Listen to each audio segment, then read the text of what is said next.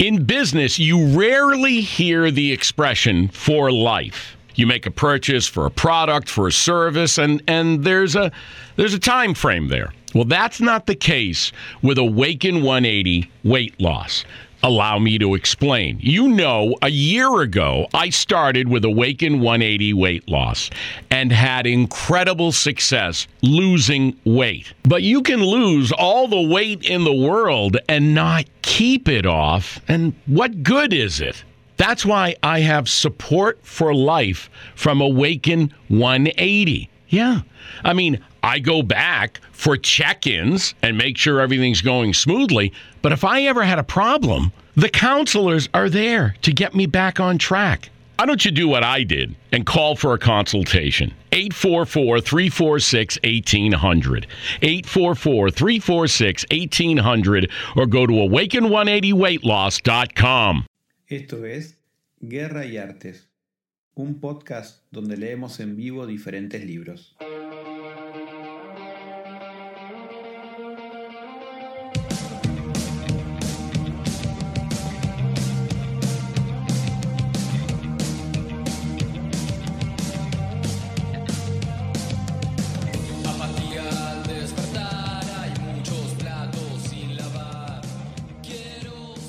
Bienvenidos una vez más a la segunda temporada de Arte y Guerras, una nueva temporada que tiene un montón de sorpresas. Pero primero lo presento a él, la estrella de este programa, la persona que todo el mundo constantemente me está preguntando que quiere saber más y más de él. Hola Lanto, ¿cómo estás? Hola Diego querido, ¿cómo estás? Bueno, muchas gracias por la presentación, sí, pero la verdad que la estrella de este podcast es usted, el autor intelectual, material, ejecutivo eh, y en todo aspecto es usted, así que le agradezco mucho por haberme invitado nuevamente a, esta, mm, a este podcast, sí, que la verdad que se disfruta mucho hacerlo. Y bueno, ¿qué nos depara esta nueva temporada? Bueno, es una nueva temporada y tenemos un nuevo libro. Elegimos un nuevo libro para ver qué, qué sucede con esto y qué nos permite hablar y contar cosas, como siempre, distendido, divirtiéndonos, contando anécdotas. Y bueno, algo que nos gustaba mucho y me parece que también a algunas de las personas que nos estuve escuchando, y que creo que a todo el mundo le gusta, es viajar. Conocer otros lugares, conocer otras culturas. ¿A vos qué es lo que te gusta de viajar? ¿Qué es lo que te moviliza a viajar? La verdad que está bueno el tema. La verdad que me, me- está bueno, está bueno el tema, ¿no? Más sobre todo en esta situación, ¿no? En esta situación que estamos encerrados este, desde hace ya un año. Creo que se está por cumplir más o menos un año. Entonces, la verdad que la posibilidad de poder viajar de, de esta forma, a través de la literatura, creo que es una buen- muy buena opción. Y ahora, sin más preámbulo, respondiendo a tu pregunta, ¿no? Porque me hiciste una pregunta muy directa, pero yo me fui por las ramas. Pero me gusta eso tuyo, Lanto, que yo te pregunto algo o sale un tema y vos encontrás la forma de hablar de lo que está alrededor como para meternos en tema. Ya tenemos un código, ¿no? Que yo digo ping-pong, es ping-pong, Lanto. Quiero una respuesta, sí o no, sí o no, rápido. Bueno, de nuevo, ¿qué es lo que te, qué es lo que te moviliza a viajar? ¿Qué es lo que te gusta de viajar? de viajar. Y en realidad hay muchas cosas, hay muchas cosas. Eh, yo creo que, que justamente en la naturaleza humana creo que está ¿no? ese, ese deseo de viajar y de conocer cosas nuevas. Yo creo que en realidad viajar es abrir la cabeza, abrir la cabeza para conocer otras culturas, conocer otras costumbres, ¿sí? porque tal vez en el contexto que sea, ¿no? ya sea en su ciudad, en su país, trabajando en una empresa, eh, nosotros conocemos nuestra realidad de todos los días, pero la verdad que el viajar, ¿sí? el tener una experiencia de trabajo en otra empresa, donde fuera, nos ayuda a ver que las cosas no son siempre como nosotros las vemos, sino que en realidad las cosas pueden ser de otra forma. Entonces creo que el conocer otras culturas, el conocer otras costumbres, el conocer otras personas, otros idiomas, creo que tal vez es la motivación principal de viajar. A mí una de las cosas que me conecta cuando viajo es la comida. Mira, Es- Es uno de los temas que me parecen más sencillos para conectarse con otra persona y con otra cultura sin entrar en cuestiones que pueden ser un poco más serias, ponele, ¿no? Como hablar de política, de religión, eh, de sexualidad, no sé, de un montón de cosas. La comida me parece que integra, ¿no? Porque además todo el mundo come. Entonces, es algo que le pasa a todo el mundo claro, que come. claro. Entonces, me gusta conocer diferentes comidas. Me encanta comer, pero también me gusta saber cómo cocinan, qué cosas, qué comidas, bueno, qué platos, qué preparaciones pueden ser comunes entre una parte del mundo y otra. Así descubrí un montón de cosas, ¿no? Como por ejemplo, que las empanadas se hacen en otro lugar del mundo, que el mantecol es un postre muy tradicional sirio, que ¿En no se llama mantecol, pero es uno, hay otro que se llama diferente y es igual. Bueno, y así un montón de cosas. Me encontré con gente que, que bueno, justo saco el tema de Siria porque me parece que es un país eh, muy diferente a- a- al, al imaginario, ¿no? Me encontré con gente que tomaba mate.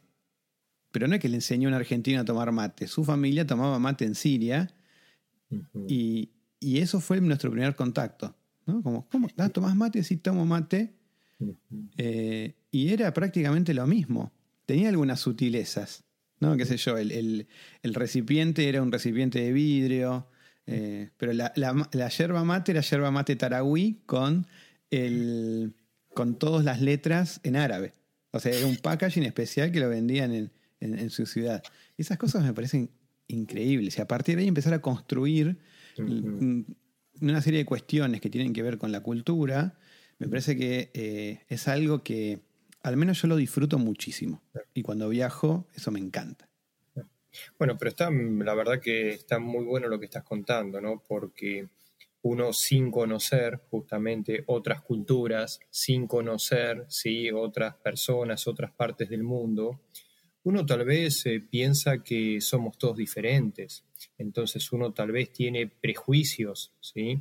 Pero con este ejemplo estás mostrando que en realidad todos somos iguales que todos tenemos hábitos muy parecidos y esto nos permite conectarnos con nuestros hermanos de Siria, nuestros hermanos de Líbano y todo el Medio Oriente, ¿no? Porque justamente nos unen estas actividades o costumbres. Qué lindo, Lanto, lo que decís. La verdad que cada vez que te pones serio decís una serie de cosas que hay una música, un halo alrededor tuyo que me encanta. Bueno, Lanto, vamos al libro. Tenemos un nuevo libro, segunda temporada. Usted, señora, usted, señor, que se conectó a este podcast y está esperando el nuevo libro. Bueno, es un nuevo libro que tiene que ver con estos viajes. Vamos a arrancar por el autor. El autor me parece que es eh, increíble. Una, una excelente elección, Lanto, hemos hecho. Sin lugar a dudas, sin lugar a dudas, yo creo que todas las elecciones son, son muy buenas eh, y esta me parece que es una de las mejores. Pero bueno, Bueno, para- cuéntenos, por favor. Para los, le- para los eh, lectores, iba a decir, para las personas que nos escuchan, los oyentes, les oyentes desprevenides, les podemos decir que eh, la elección del libro ha sido parecida a la elección del restaurante donde fuimos a comer con Lanto en España y que está en uno de los episodios anteriores. Pero vamos de una al autor. El autor es, bueno, vamos derecho al nombre, ¿no? Vamos a escuchar un redoblante, redoblante en el aire, y el autor es Ítalo Calvino. No sé si vos lo tenías, Lanto, Ítalo Calvino. Calvino es un escritor muy, pero muy famoso, bueno, ya murió, eh, que es italiano. Pero yo, leyendo la biografía, me entero de una cosa, pero tremenda, que no sabía, es que Ítalo Calvino no nació en Italia. ¿Dónde nació? No nació en Italia, nació en Cuba. ¿En serio? Así parece ser. Y enseguida se fue a Italia a los dos años. ¿no? La familia evidentemente estaba en Cuba por algo. A los dos años se volvió y se instaló en San Remo. Bueno, un festival de la canción. Ah, para mí es famosísimo. No sé si para vos, Lanto, es, conocido el Festival de San Remo. Ah, no, sí, sí, sí, sí, el Festival de San Remo, sí, obviamente, sí, claro. Bueno, y ahí, bueno, después tiene una trayectoria de libros tremenda, vivió en un montón de lugares. Eh, se murió en- París, mira, no, en Siena. Vivió en París mucho tiempo y se murió en Siena. Sí. Bueno, escribió un montón de libros, entre ellos uno muy famoso es El Visconde de Mediado. Pero acá elegimos uno que tiene que ver con los viajes, con, no sé si con los viajes, pero sí con, la cuestión de contar sobre diferentes ciudades del mundo. Y el libro que elegimos se llama Las ciudades invisibles. Es un libro que es muy lindo, que tiene una estructura muy linda y que tiene como un metarrelato, ¿no? Hay una persona, básicamente, que, que es Marco Polo, que le va contando a un emperador, se llama Kublai Khan, sobre las ciudades que visitó. El libro comienza así. No es que Kublai Khan crea en todo lo que dice Marco Polo cuando le describe las ciudades que ha visitado en sus embajadas, pero es cierto que el emperador de los tártaros sigue escuchando al joven veneciano con más curiosidad y atención que a ningún otro de sus mensajeros exploradores.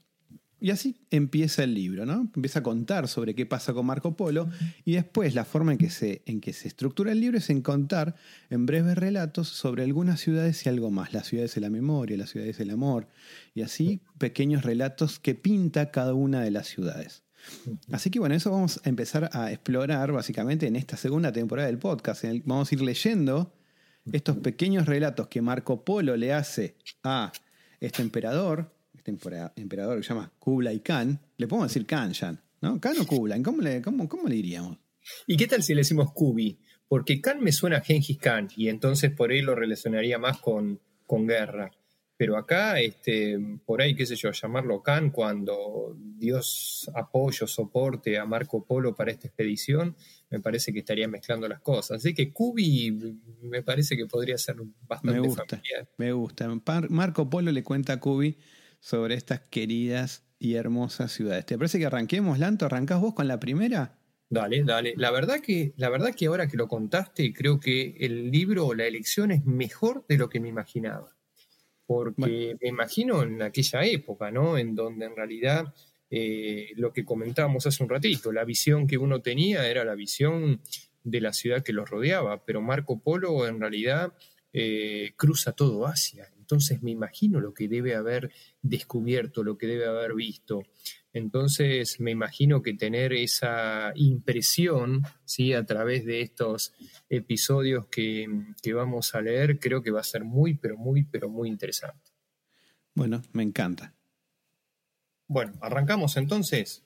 Arranquemos. Bueno, entonces, las ciudades y la memoria, punto uno. Partiendo de allá y caminando tres jornadas hacia Levante, el hombre se encuentra en Diomira, ciudad con 60 cúpulas de plata, estatuas en bronce de todos los dioses, calles pavimentadas de estaño, un teatro de cristal, un gallo de oro que canta todas las mañanas sobre una torre. Todas estas bellezas el viajero ya las conoce por haberlas visto también en otras ciudades. Pero es propio de esta que quien llega una noche de septiembre, cuando los días se acortan y las lámparas multicolores se encienden todas juntas sobre las puertas de las freidurías, y desde una terraza una voz de mujer grita ¡Uh! se pone a envidiar a los que ahora creen haber vivido ya una noche igual a esta y haber sido aquella vez felices. Y esto es la primera, la primera parte, ¿no? De las ciudades y la memoria. Eh, Y qué linda ciudad, ¿no? Qué linda ciudad linda Diomira. Qué linda ciudad, exactamente, qué linda ciudad.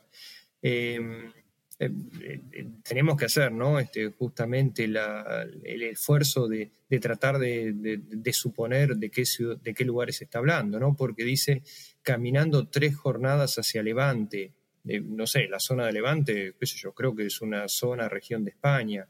Me imagino que acá hace referencia a otro lugar, ¿no? Desde Venecia hacia, hacia Oriente, donde se, se dirigían sus viajes. Sí, yo no sé si Diomira es una ciudad que realmente exista, pero lo que tiene es una particularidad, ¿no? Es esta cuestión. A ver, a mí lo, lo que me- me- me gusta, hay dos cosas que me gustan, ¿no? Esta cuestión de la memoria. Es una ciudad en la que todas las bellezas que están, el viajero ya las conoce por haberlas visto también en otras ciudades. Qué particular, par- particular esto, ¿no? Que llegás a una ciudad y te empezás a encontrar con íconos que, que, que los viste, en, que los reconoces de otras ciudades.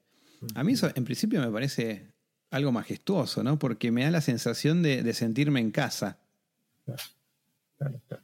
Hay, hay algo que, que tiene que ver con llegar a un nuevo lugar que mm, pensémoslo como turista, ¿no? Siempre en, en la llegada o eh, en, en un contexto feliz, deseado, ¿no? Uno, uno va a una ciudad porque por algo que, que- que lo motiva en un contexto de felicidad. y, que, y que se sienta, digamos, lo- lo- por lo menos a mí lo que me pasa con las ciudades es que me gusta que haya cosas nuevas, pero también me gusta poder sentirme en un lugar acogedor. ¿No? Cuando, cuando todo es demasiado nuevo, es demasiado difícil de conectar, eh, tiene una, un- una adrenalina, una cuestión de, de- de aprender, pero hay un punto, al menos en el, que, en el que a mí me gusta bajar la guardia, relajarme y decir, bueno, acá estoy, acá me siento bien, acá me siento seguro. Eh, y esto, esto que, que haya cosas de otras ciudades me pone a pensar, esta ciudad de Diomira, eh, las cosas que hay, ¿son las mismas para todas las personas que llegan? ¿O es una ciudad que se acomoda de acuerdo al visitante? Llegás vos y vos ves las mismas cosas que veo yo. Y la verdad que está muy buena la reflexión. Yo creería que no. Sí, yo creería que no, porque bueno, hoy comentaste, ¿no? Que, por ejemplo, lo que te conecta, lo que mm, tal vez te, te llama la atención o querés explorar es el tema de la comida. Eh, y lo más probable es que yo no le preste atención, que simplemente coma para, para no caerme desmayado en una calle, ¿sí? Entonces creería que, que cada uno tiene distintos intereses, ¿no? En función de, de justamente eso, ¿no? De los intereses, los hobbies, eh, de cada uno, ¿no? De las cosas que, que le gusta explorar. Eh, sin ir más lejos, qué sé yo, a mí me gusta el automovilismo, la Fórmula 1 y, yo no creo que mucha gente vaya a visitar ciudades europeas y, uno de los atractivos sea visitar circuitos de Fórmula 1, por más que el circuito esté vacío. Y creo que sucede lo mismo cuando uno va caminando por una ciudad, ¿no? Uno le va prestando atención a distintas cosas, pero, pero está bueno, está bueno que nos digan los oyentes, ¿no? Que aprovechen el, el Instagram, Arte y Guerra y Artes, con ese final todo junto para que nos vayan comentando. ¿Qué Sería muy bueno, sería muy bueno porque además tenemos un montón de seguidores. Vamos a ver qué nos pasa esta temporada, Adelanto, a ver si siguen tantos seguidores de tantos lugares diferentes del universo. Hay una cosita más que me encantó de, este, de esta ciudad, que es, es una ciudad que dice que es propio que quien llega una noche de septiembre se pone a envidiar a los que ahora creen haber vivido ya una noche igual a esta y haber sido aquella vez felices. ¿no? Pensar, pen- pensar en, en- en- en la felicidad ajena Sí. y, y- y- y qué nivel de envidia, ¿no? Si, si- si- si la envidia es, bueno, hay una forma de decir la envidia sana, ¿no? Como que, bueno, Claro. me ce- celebro lo que te está pasando, pero me gustaría que me suceda a mí también. O no, por ahí no, por ahí. ¿Por qué te pasa a vos y no me pasa a mí? ¿No? Yo creo que eso genera otro debate. ¿Existe envidia sana o toda la envidia no es sana con mayor o menor medida? Yo creo que la envidia está relacionada con algo que está bueno, que es el deseo. Bien, la envidia está relacionada con el deseo. Bien, bien, perfecto. Y yo cual. creo que el deseo es sano. El deseo está bueno, hay que disfrutarlo. Eh, sin lugar a dudas, sin lugar a dudas, ¿no? Tal cual, tal cual. Sí, sí, sí, sí. Comparto que el deseo es sano. Creo que es importante, qué sé yo, tener deseos, tener sueños, este, saborearlos, cumplirlos, tener nuevos, eso seguro. Pero con la envidia, qué sé yo, a mí la envidia me suena a pecado capital, justamente. Y sí, Entonces, porque estamos, parece- estamos en una cultura judeo-cristiana donde todo es culpa, todo está mal y el, y el goce está mal. Claro. Y Calvino, porque Calvino tal vez también tiene que ver con otra religión. ¿Es casualidad que el apellido del autor sea Calvino? No, no sé qué significa Calvino, yo lo relaciono con pelado. bueno, sí, es, es cierto, ¿no? Pero, pero el calvinismo también, ¿no? Es este, una reforma cristiana y es todo lo que alcanzo a leer de Wikipedia en este momento, ¿no? Ah, bueno, yo me siento, en este, en este momento envidio tu, tu diferente nivel de incultez. Porque yo no, sentí- no tenía ni idea de lo que estabas hablando. Digo, ay, qué bien, Nanto es la persona estudiosa de este podcast. Evidentemente es la persona que te pida rápido en Wikipedia.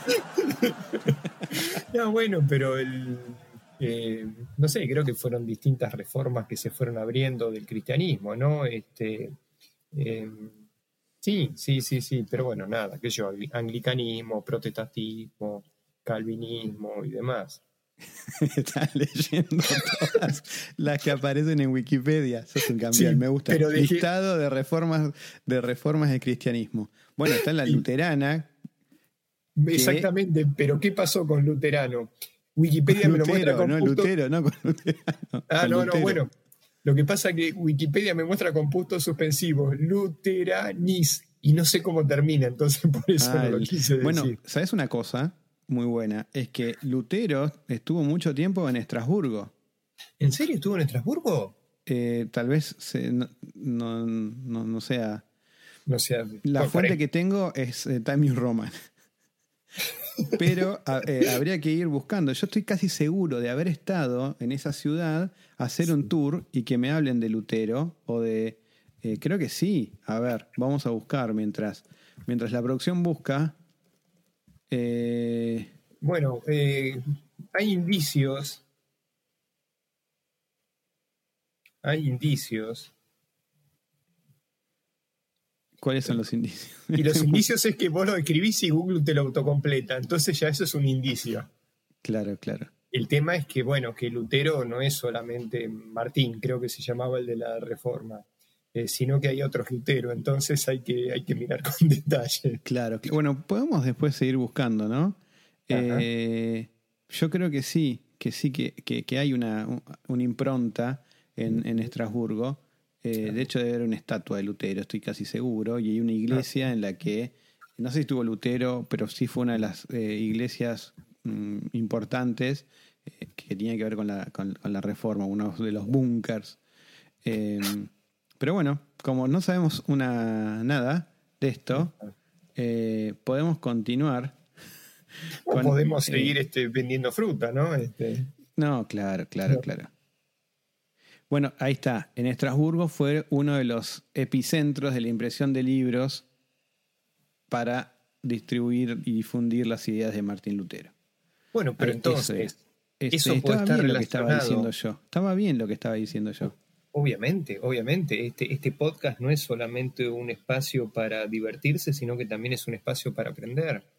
Pero yo sumo otro dato, por ahí tiene que ver con la invención de la imprenta, o no sé si la invención, porque muchas veces se habla de invención, pero son cosas que se van mejorando.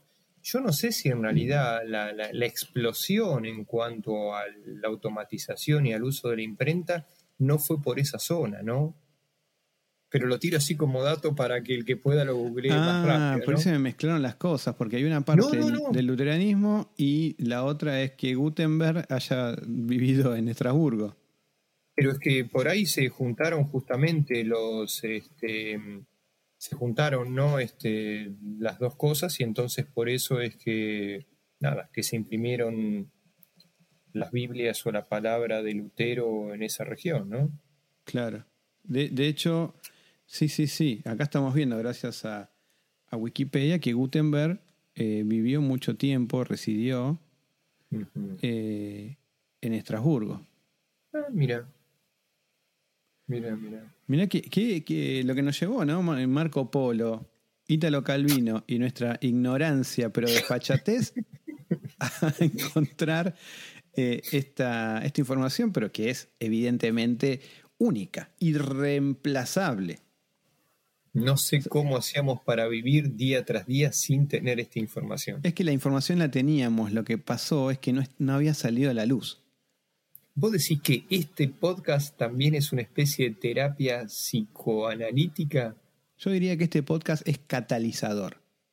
Es catalizador. Nos juntamos y empezamos a generar cosas y la gente que nos escucha en este momento está pensando más y más y más. De hecho, hay una cosa que yo quería decir antes de seguir con, el- con otro relato, que es sobre este, de, de- de esta ciudad que nos contó eh, Marco Polo, eh, sobre Diomira. Me, me quedé pensar en esta cuestión de la envidia, que eh, algo que me pasa, y me pasó a veces de viajar solo, es ir a algún lugar icónico de la ciudad y ver que hay grupos de amigues o parejas que están disfrutando de haber conocido ese lugar juntos. Y yo estoy solo, como un gilastrón, y tengo que pedirle a alguien que me saque una foto o sacarme una foto selfie. Y en esos momentos los envidio terriblemente. Digo, ¿por qué no estoy acá con algún compinche, con alguna persona que quiera, con no estoy con mi familia? ¿no? Como, ¿cómo, cómo me gustaría? El por qué lo sé, porque, porque, porque es carísimo, porque no han podido. Pero digo, eh, qué lindo. Y la, qué lindo sería compartir eso. Y las veces que, que compartí viajes con personas queridas y o con pinches, está mucho mejor. Sí. Sí, sí. Sí, no, comparto, comparto, comparto. Lo que pasa es que a mí, particularmente te- también me gusta, mm, obviamente, viajar acompañado y demás, pero, pero solo también me gusta. Me parece que es otra experiencia también este, muy, pero muy buena, porque eh, por un lado estás solo, ¿sí? Y entonces en realidad eso es como que agudiza todos los sentidos. Es tremendo, es tremendo. Yo creo que solo aprendes un montón más porque hay un, hay un montón de, de capacidades y sentidos que uno tiene que poner alerta para poder aprender para sobrevivir. Sí, sí, con- comparto 100%, ¿no? Entonces, uno acá, por ejemplo, uno acá está en su rutina y entonces hay cosas que no escuchás, cosas que no ves, porque, porque vas concentrado tal vez en la calle pensando, mientras que si estás en otro lugar que no conoces, ya sea una ciudad a 50 kilómetros o un país a 12.000 kilómetros, eh, empezás a desarrollar un sexto sentido.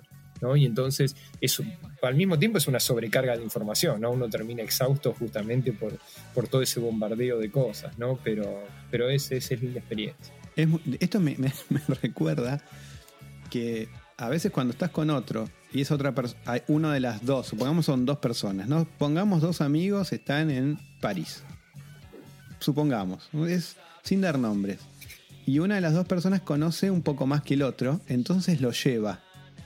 Entonces, el, el- que he llevado se relaja, total me lleva, no me tengo que preocupar por nada y miro todo, miro, lo, miro no sé, los carteles del subte, mi- miro los pajaritos, total me llevan.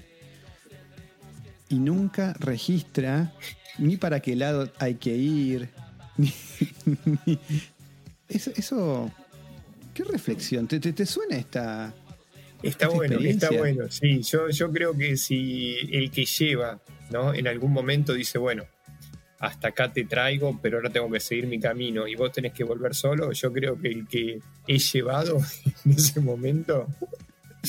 Y en ese momento justamente tiene un shock de adrenalina tremendo porque no sabe dónde está, no sabe cómo volver. eh, pero bueno, es, es- es linda, linda experiencia. Es muy bueno. Y, y cuando Sí. te perdés, te perdés solo y tenés que resolver, Es buenísimo. es, buenísimo. tremendo. Es, es buenísimo, es buenísimo cuando te perdés y cuando pasás tres veces por el mismo lugar y no aprendés que pasaste tres veces por el mismo lugar. Recién en la cuarta por ahí te das cuenta y entonces decís, bueno, no, no era por acá, dolo para el otro lado. Sí, conozco anécdotas de una persona que estuvo uno o dos días viviendo en un edificio y, y nada, y llegan unos amigos y entonces les muestra el camino y se perdió dos veces para mostrar el camino desde la puerta hasta la puerta de la habitación, ¿no? Que era el camino que este amigo ya venía haciendo del día anterior, ¿no? Pero sin embargo, bueno, nada, este, se perdió haciendo el camino que ya sabía hacer, ¿no? Puede que me suena, que me suene esa anécdota. Y son, viste que son anécdotas así como muy generales, así que puede que te suene. A todo el mundo le debe haber pasado. A mí me pasó una.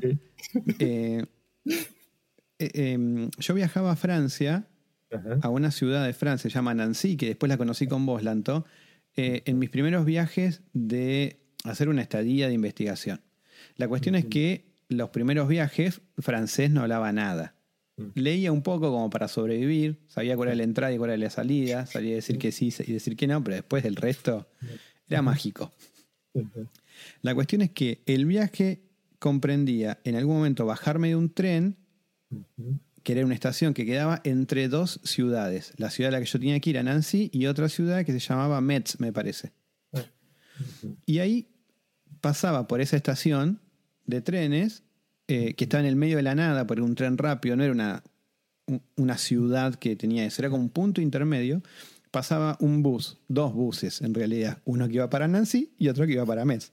La precaución era tomarse el que va a Nancy, porque el otro va a la otra ciudad. Perfecto. El, primer viaje, mucho miedo, preguntando. Met, Met, eh, no, Nancy, Nancy, seguro que Nancy, qué sé yo. Mirá que Nancy, me la anoté todo. Perfecto, llegué re bien. La segunda fui más relajada, total, yo ya la había hecho. Eh, yo, papá, argentino, ¿sabes qué? ¿Sabes qué? ¿Sabes cómo me manejo? ¿Qué pensás? Acá está todo or- ordenado. En Argentina es un quilombo, acá está todo ordenado. ¿Qué me voy a perder? Entonces llegué, lo mismo, viene el micrito y le digo, Nancy, pero no sé cómo se lo dije, ¿no? Y me responde, llegué, ah, sí, joya, pum, me subo. Campeón, vamos. Para esto llegaba, estaba no, eh, el celular que tenía, no había WhatsApp. Se podían hacer llamadas internacionales y el internet era medio por SMS, una cosa por el estilo, no era ahora. Claro. GPS no tenía. De hecho, lo tengo acá, el celular que usaba, este mismo. No era este, bueno. pero era este modelo. Es un celular con botones, marca Nokia, ya Express Music. Y que, eh, bueno, nada, lo que tenía era que era, era también reproducía música, eso es lo que tenía de loco. Pero mm, WhatsApp no era, no se había inventado WhatsApp. Y yo había quedado con la persona que me recibía, que a la estación de la ciudad a la que llegaba, Nancy, llegaba a tal hora porque me tomaba tal micrito que me dejaba ahí, perfecto, que llegaba a las 6 de la tarde. Me acuerdo, 6 de la tarde. Y habíamos quedado en eso. Bueno, subo el micrito. Bueno, el medio camino de ruta, no entiendo nada, qué sé yo, el micro no se ve nada. Y eh, llega a una ciudad que no se parecía a Nancy. Y veía que decía Metz. Metz. Y digo, ah, no, claro, este lo que debe hacer es que va primero a Metz y después va a Nancy. Obvio. Bueno, llega a Metz, bajan todos, bajan todos. Yo me quedo, porque si llega sí, a la otra ciudad. Y el chofer me dice, ya está, acá llegamos. Digo, no, no, pero me- no, yo voy a Nancy. Yo, papá. Escuchame. Y me dice, no, no, pero acá se termina. Y ahí se me empezó a transformar la cara. Digo, no, pero ¿cómo que se termina acá? Yo tengo que ir a Nancy. No, pero este no va a Nancy. Y empecé, viste, ah, tratar, qué sé yo, desesperado, desesperado. El tipo no hablaba una gota de inglés ni de español. Y yo, mi francés era malísimo. Entonces medio, qué sé yo. Bueno, el tipo dice, me da a entender que me quede tranquilo, que lo que iba a hacer es que me espere, que, que espere, que él volvía a la estación y ahí me subía al micrito que iba a Nancy. La cosa es que no queda cerca, era como si estuviera, no sé, 50 kilómetros la distancia. O sea, había que volver otros 50 kilómetros y así iba pasando el tiempo. Yo trataba de llamar a, a alguien, la cosa es que logré comunicarme con... eh, con mi novia para decirle, che, mira, tengo este coso, por favor, avisale a, a- a mis profesores de acá que le avisen a los de allá de que estoy bien, pero que me perdí, que voy a llegar, pero que logré eso. ¿no? Entonces todos sabían que había llegado bien, pero no tan bien. La cosa es que volví, eh, el otro chofer también, un capo total, y si no te preocupes, qué sé yo. Llegamos a Nancy, ya eran como las no sé, nueve y media, 10 de la noche, era tardísimo, más tarde era todavía. Se pasó mucho tiempo, muchísimo tiempo. Estaba todo cerrado, todo oscuro, y el chofer me dice, eh, el otro chofer divi- divino también me dice, ¿a dónde vas? "Eh, no, tengo este hotel, qué sé yo, ¿no querés que te lleve? Me dice. Un A mí me dio mucha vergüenza y digo, no, no, deja. Yo ya me había aprendido el caminito, sabía que me tenía que tomar el tranvía, entonces digo, ya fue. Camino por las vías del tranvía, tardaré un montón, pero, Pero llego. ya está, llego. Bueno, muchas gracias que yo me, me, me deja en la estación de noche. Nancy, que es una ciudad que no pasa nada. Esas dos cuadras de Nancy de noche era zona roja. Llegué, ni bien bajé, me empezaron a chiflar. Y me asusté terriblemente. Entonces voy a un taxi y le digo, quiero ir a tal lado. Digo, ya está, me tomo el taxi. El, el gasto extra que tenía, los 50 euros, ya está, me voy en taxi. Entonces me subo al taxi y le digo que voy a tal lado y le pregunto cuánto sale para que no me cague. Claro. Y el tipo me dice diciendo, ¿qué sé yo cuánto sale? Me dice, ¿Por qué me pregunta esto de pensar el tipo? ¿Por qué me preguntar el precio? Me dice, y no sé, más o menos 8, 10 euros. Ah, joya. No es lo mismo que me cobre 10 euros que me cobre 50. Bueno, vamos. Pero bueno, el- era lógico que el taxi no iba por arriba de la vía del tranvía porque no se puede ir por ahí. Fui por, fue por otro lado, no tenía ni idea dónde me estaba llevando. Ni idea, ni idea, ni idea. Y me dejó en el lugar. Me dice, ¿es acá? ¿Estás seguro? ¿Querés que te espere? También, re buena. onda. No, no, dejá, está, está todo bien. Yo tenía el ingreso al. eh, era una especie de hotel que tenía la puerta principal con una, con una clave. Porque llegaba un fin de semana, eso pasaba, y no había nada. Hay una clave que había que poner con nu- nu- numérica y digo, ya está, no entraré a la habitación, pero Mm. Al, al pasillo entro, duermo en el pasillo, mañana me darán la habitación. Lo peor que me puede pasar, digo, porque no había nadie en el medio. ¿Cómo abría la habitación? ¿A quién le pilla la llave? Claro, claro, claro. Bueno, así que bueno, entré, genial, voy a la habitación y me habían dicho que iba a haber algo como para que pueda entrar y lo que estaba era sin llave. Abrí y me dejaron la, la habitación sin llave, genios totales. Y adentro había una cartita de, de la persona que me esperaba, decía, hola Diego, llegué a las seis y no Diego. Era así, era genial. Eh, bueno, tomate el día de mañana, que yo no voy a estar, nos vemos tal día. Descansá, qué sé yo. Ahí me conecto un internet que había por ahí que me alcanzó para comunicarme con, con mi familia y decir, estoy bien, llegué, estoy en el hotel, genial, y me dormí. Al otro día, a, las, a eso de las nueve, ponele, me llaman por teléfono a la habitación la gente del hotel que estaba preocupadísima para saber si había llegado bien. Mm, Geniales totales. Me dijeron, "Ah, llegaste bien, bueno, listo, ya está. Te esperamos para desayunar. Bueno, yo me bañé, fui a desayunar, llegué más tarde del desayuno y era genial porque me habían guardado especialmente para mí el desayuno con un montón de cosas y estaban todos muy expectantes para recibirme, que me sintiera bien y estaba, él era como el dueño, el, el hotel era de una familia, entonces era el dueño del hotel y la dueña, el matrimonio, había una- un, un huésped que se ve que se quedaba y sabía la historia, entonces estaban ahí viendo a ver cómo estaba y qué sé yo. Muy bueno, genial. Esas cosas que después no te olvidas tanto. Claro, claro, Eh, claro. Igual me olvidé dónde quedaba el hotel. bueno, Bueno, pero fíjate que la parte importante, ¿no? Este, vos, vos mencionabas, ¿no? Hace un ratito que por ahí, este, eh, cuando vas a un lugar turístico y por ahí viajas solo, te, qué sé yo, sentís envidia o ganas de haber estado con, amigos o familia para sacarte foto en grupo. Pero fíjate qué buena esta anécdota. Vos viajabas solo, pero solo entre comillas, ¿no? Porque tenías mucha gente alrededor tuyo, física o virtualmente, que te acompañaba, ¿no? Ya sean los mensajitos por teléfono o ya sea estos dueños del hotel, esta familia, que, que se preocuparon por vos, ¿no? Así que eso, eso está muy bueno, eso está muy, pero muy bueno. tremendo, tremendo. Bueno, paso al, al- a otro relatito. Adelante, adelante. y después ve- veamos qué te genera este relato, Lanto. bueno, vamos es el a ver. desafío. Es tipo ping-pong, al toque, Lanto. bueno, bueno. Bueno, las ciudades y la memoria 2. Al hombre que cabalga largamente por tierras selváticas le acomete el deseo de una ciudad. Finalmente llega Isadora, ciudad donde los palacios tienen escaleras de caracol incrustadas de caracoles marinos, donde se fabrican según las reglas del arte catalejos y violines, donde cuando el forastero está indeciso entre dos mujeres encuentra siempre una tercera, donde las riñas de gallos degeneran en peleas sangrientas entre los apostadores.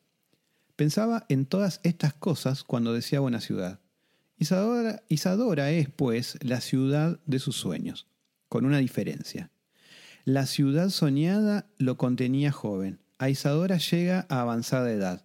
En la plaza está la pequeña pared de los viejos que miran pasar la juventud. El hombre está sentado en fila con ellos. Los deseos son ya recuerdos. La verdad que. La verdad que te, te deja pensando, ¿no? Porque al principio yo pensaba que era una ciudad, no sé, no conozco, pero pensaba tipo Las Vegas, en el sentido de todas las cosas, oportunidades, actividades, atracciones, ¿no?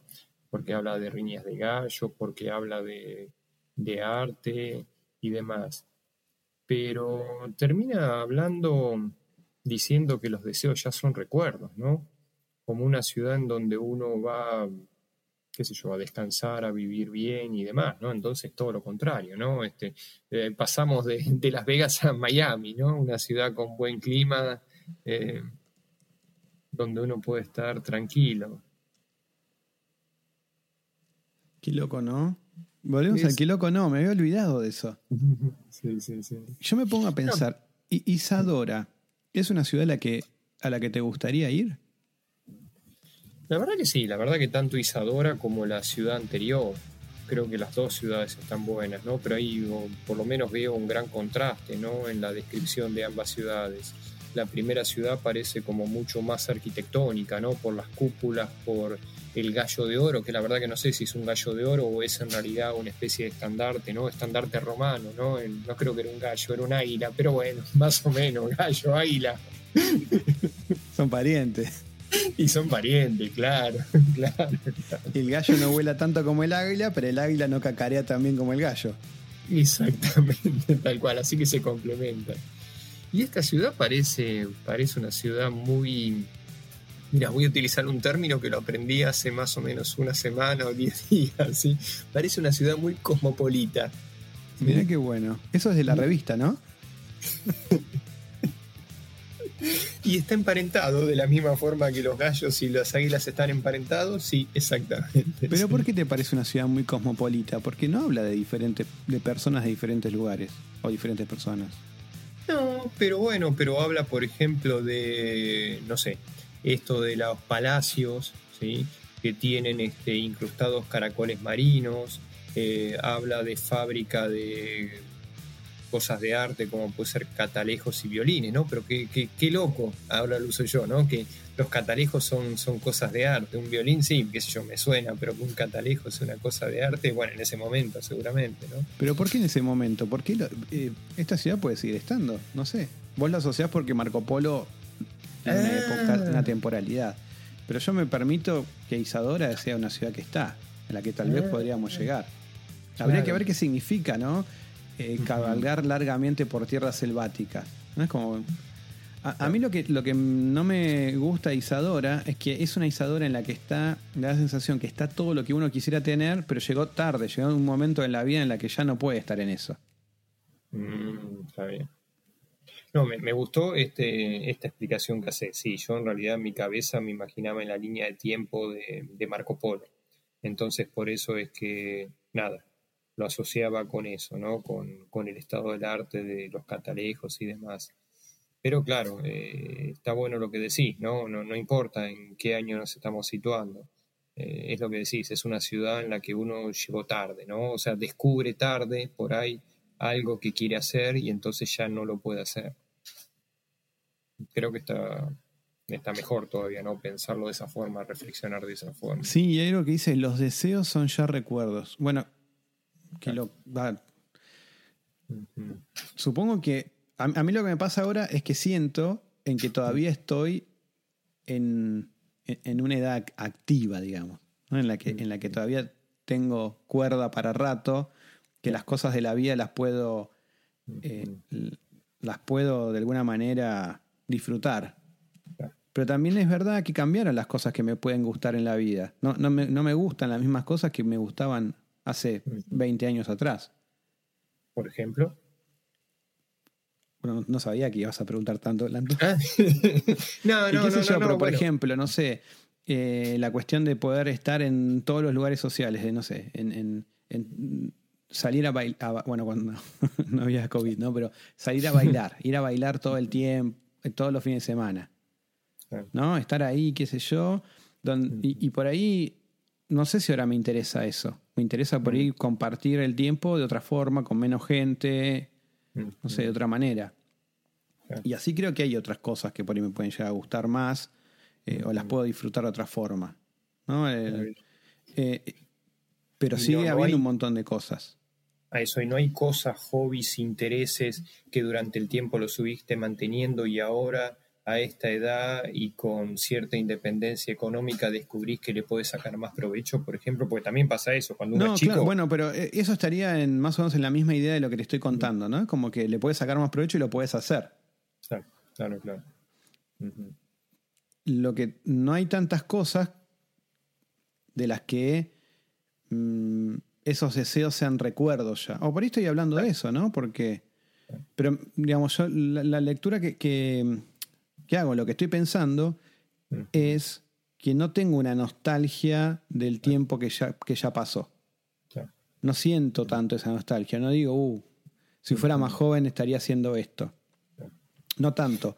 Lo que me pregunto es, ¿es- ¿eso es, eso es algo que continúa en la vida o hay un punto en el que uno ya eh, tira la toalla y se queda como, como acá dice, ¿no? Estos, eh, las, las personas, los viejos, la pared de los viejos que miran pasar la juventud. Pero yo, mira, justamente sobre este tema, ayer viernes lo, lo charlaba con una persona eh, que justo cumplió años ayer viernes, y entonces esta persona dijo eso, si tuviera 10 años menos. Y entonces surgió este, este tema, ¿no? Esta charla. Yo decía, bueno, no, qué sé yo, sí, 10 años menos hubiera estado bueno, pero la verdad que yo, que yo disfruto, aprovecho, me, me gusta lo que me está pasando ahora, en este momento, ¿no? Eh, y, y pensando lo que vos decís, ¿no? De pensar en 10 años más o 20, pongámosle 20 años más, ¿no? Y estar 30. 30, por 30, 30, 30 gracias, años más. 30. Pensar en 30 años más. Eh, y la verdad que no sé, porque yo, yo no sé si, qué sé yo, por suerte las cosas que a uno le gusta las puede seguir haciendo con 30 años, o si uno automáticamente se va ajustando, ¿no? A que te gusten cosas que, que son acordes a, a tu edad, ¿no? Pero, qué sé yo, yo me imagino que de acá a 30 años voy a estar haciendo lo mismo que ahora, básicamente. Vamos Sí. a seguir con el podcast. De acá a 30 años vamos a seguir con el podcast, exactamente. Y es más, si querés ya programo un mail para que nos llegue a los dos en 30 años y nos acordemos de esto. Me encantó, me encantó. Al en este estilo- momento, eh, a los oyentes estoy contando, Lanto está, está programando un email, un email de una empresa que esperemos que siga en 30 años. Suponemos que sí. Seguramente será alguna de esas empresas que, que- que son las dueñas de, de Internet y que tal vez en 30 años sean el mundo y nosotros tengamos el pasaporte de esa empresa. No sabemos qué pasará. Si esa empresa continúa, nos va a llegar el email y tal vez sea noticia, como cuando se encontraron botellas con mensajes adentro en el mar de 30 años, va a aparecer un servidor que está prendido porque no se sabe por qué se apagó en, en Siberia, envió un email a alguien que debería seguir teniendo la misma cuenta. Exactamente. Esto, Lanto, esto es único, no se hizo nunca en la historia, no se hizo nunca en la historia. ¿Ya salió? ¿Ya lo programaste? No, no porque me están pidiendo un código de seguridad por SMS, pero ya, ya tengo el mail en, en borrador. Esto es una cápsula del tiempo, básicamente, ¿no? Como quien agarra un cofre y lo, en- lo entierra con cosas, o, o- o la carta que se mandó Marty McFly a sí mismo en Claro. Volver al Futuro. Estamos haciendo historia. Estamos haciendo historia. Otra vez. Porque eso ya lo hicimos. Y, y en otros momentos dijimos, estamos haci- haciendo historia. Así que esto es, es, es como Marty McFly. Nos estamos enviando información al futuro. ¿Hay algo que nos quieras? En la carta poneme algo que me, que me no sé, que me avises de algo. Deja de, teñir- Bueno. de teñirte el pelo. No, eso no lo sabes. No, te- pero te puedo preguntar de qué color tenés el pelo. Ahora, lo que, lo que me asustaría mucho es si yo programo el mensaje para que salga dentro de 30 años. ¿Y qué, ¿Y qué pasa si recibimos respuesta en forma inmediata? Eso ya abre la puerta a universos paralelos. Y es otro tema que me pongo a hablar sin saber. No, claro.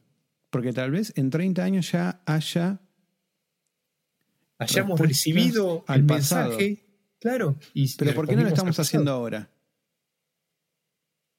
¿Por qué no estamos recibiendo cosas del futuro? ¿Por qué nosotros no, se- no nos estamos enviando emails a- al, al pasado? pasado. ¿Por qué no nos están diciendo porque- esto no lo hagan? O porque, ah, porque tal vez es como ver al futuro. Lo que estamos haciendo Ah. ahora, como está haciendo historia, es lo que nos va a permitir en 30 años ser los dueños del universo. Ojo con eso, me gustó, ¿eh? Me gustó. Sí, no, mi respuesta era más sencilla. Yo decía, bueno, por ahí no, no nos están respondiendo porque nunca nos escribimos a 30 años de futuro, ¿no? Es como que, qué sé yo, es, es muy, muy alejado, pero Ahora mirá si lo que recibís es esta cuenta se cerró hace 10 años. Qué feo, qué feo. Bueno, Horrible. ¿Qué quiere decir eso? eh, ¿Qué no sé, decir? ahora se ¿Que dejé de usar otra. esa cuenta? ¿Que me morí? Ah, Claro, bueno, sí, tal cual. Eh, no, no sabemos. No sabemos. Y eso, eso yo creo que va a ser tremendo porque si vos recibís eso, ¿me lo dirías? No, no, no, no, no, no, no, de hecho no, a mí no, no me interesa conocer mi futuro, así que como a mí no me interesa, yo no le comentaría del futuro a nadie. Pero vos conocés el futuro de otra persona. Yo conozco, sí, claro, pero vas la- a conocer que al menos yo no voy a tener esa cuenta. Esa cuenta fue cerrada, vas a saber. ¿Qué vas a Sí, hacer sí. con esa información? ¿Cómo la vas No. a...? por eso, por eso no, no, no, no la propago, no te lo diría, ¿no? Ya te digo, como a mí no me gusta conocer el futuro, yo pienso que, yo pienso que a nadie le gustaría conocer el su futuro, entonces no se lo Y diría. si por ejemplo te digo, che, Lanto, mira, ah, eh, salió esta oportunidad, vamos, vamos a hacer el viaje este en en 10 años, o lo pagamos en cuota, en 10 años nos vamos a Kilimanjaro. ¿Vos qué me decís? ¿Te parece? Digo, ¿Te, pare- te parece invertir en eso? No nos adelantamos un año. O, qué tal si contratamos un seguro de contratador viejo por las dudas. por las dudas, ¿no? Y sabes qué? Poné como beneficiario a tal o cual persona. Claro, no, no me decís nada, pero tampoco... Sí. Uy, qué buena. Che, qué, Qué buena buena idea, idea. pero ¿te parece eso? ¿Por qué no? ¿Y si hacemos un asado la semana que viene? No, pero hay COVID. No, pero hagamos igual. Total nunca se sabe. Nunca se sabe. Nunca se sabe. Ahí te estaba tirando una pista. Claro, yo voy a empezar. Ahora yo voy a empezar a, a, a perseguirme que cuando hay algo que, que, que no querés hacer o que te voy a decir, vos reci- recibiste una respuesta. Me gustó. ¿Sabés qué voy a hacer? Te voy a mandar, voy a programar un mail para mandarte a vos. Bueno, pero te cuento otra. ¿Este podcast estaba preparado para grabarse en este momento o lo vamos a grabar en otro momento? Justo lo íbamos a posponer y me dijiste, no, mejor hagámoslo temprano. No, yo te dije eso. Entonces me estás dando una pista para que chequeo a ver, me, me voy a hacer un estudio completo y vuelvo. o chequeo Bueno, a ver bueno, si yo- hay un meteorito que está pasando cerca de la Tierra. Bueno, Lanto, me, me encantó, me encantó. Ahora me voy a, poner a pensar en toda esta, esta cuestión del multiverso, multiverso y multiverso que estamos generando con las cuestiones temporales. Sí, multiverso estamos dando nosotros, mucho verso me parece. Bueno, Lanto, te felicito Bueno. por este regreso, este regreso triunfal al universo, al mundo, con esta nueva temporada de Guerra y Artes, esta vez con Ítalo Calvino y las ciudades invisibles. Y bueno, nada, me despido. Seguimos con la cortina de siempre, con los delfines entrenados para matar la mejor banda del mundo ya, porque no sabemos cómo estamos escuchando esto. Bueno, muchas gracias Diego, la verdad que muy pero muy contento de volver justamente con, eh, con este podcast, de estar de nuevo con todos los oyentes y bueno, un fuerte abrazo Diego y nos seguimos viendo. Chau, Lanto, nos vemos. Hasta luego. Quiero sentir el